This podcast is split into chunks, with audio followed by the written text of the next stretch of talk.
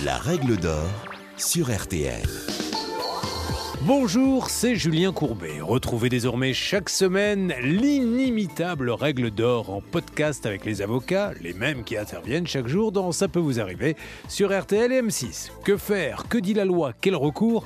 Nos ténors du barreau répondent ici aux questions que vous vous posez.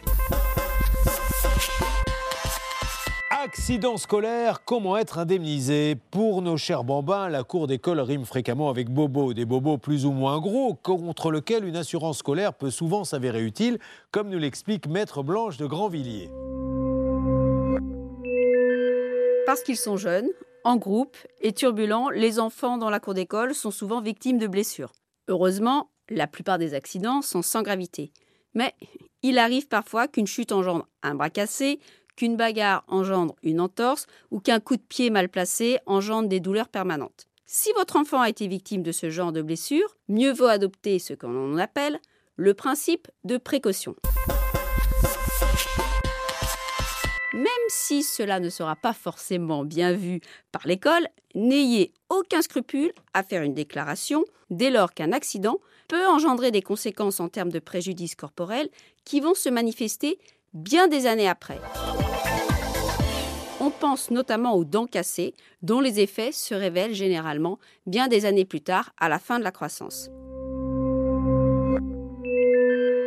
Il faut d'autant moins hésiter que tout est fait pour simplifier vos démarches. C'est le chef d'établissement qui a l'obligation de rédiger un rapport qui sera transmis à l'inspection d'académie et dont vous pourrez d'ailleurs avoir une copie afin de récupérer tous les renseignements dont vous aurez besoin pour votre propre déclaration à l'assurance.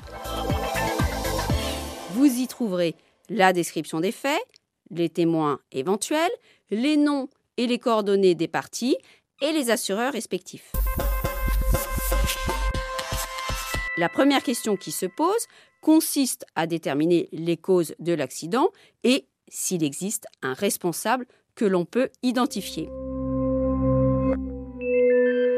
ce ne sera pas toujours simple, notamment si l'enfant a été bousculé par plusieurs de ses camarades ou parce que les circonstances sont restées indéterminées. Or, si l'on veut obtenir réparation d'une assurance précise, il est indispensable de prouver le lien de causalité entre le comportement du camarade et les blessures de votre enfant. Les responsables seront a priori mineurs. Je rappelle que nous sommes dans une cour d'école. Et dans ce cas, c'est la responsabilité de leurs parents qui s'impose et elle est quasi automatique. Pourquoi? Parce que les parents sont présumés fautifs et donc responsables des dommages causés par leurs enfants dès lors que l'acte a un lien avec le préjudice subi par le vôtre. Le seul moyen pour eux de s'exonérer est de prouver un cas extrême de force majeure ou bien que votre enfant a commis une faute qui viendrait limiter sa réparation faut d'autant moins hésiter qu'il y aura bien une assurance pour indemniser le préjudice. On sait que les parents sont assurés de manière systématique par leur contrat d'assurance habitation pour les dommages causés par les enfants qui sont sous leur garde. L'assurance fonctionnera même si le fait de l'enfant est intentionnel, c'est-à-dire qu'il a cherché volontairement à causer le dommage. Outre l'assurance des parents, il y a aussi l'assurance de l'établissement, les enfants sont sous sa responsabilité. D'ailleurs, le dommage peut aussi être lié à une défaillance de l'école, une mauvaise organisation, une carence dans la surveillance.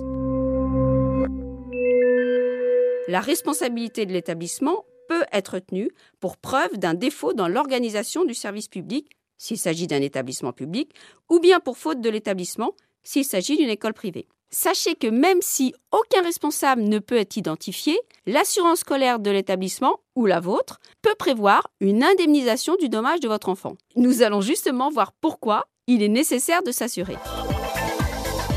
Parce que l'accident peut aussi se produire hors de l'enceinte de l'établissement, lors des activités dites périscolaires et notamment les sorties scolaires.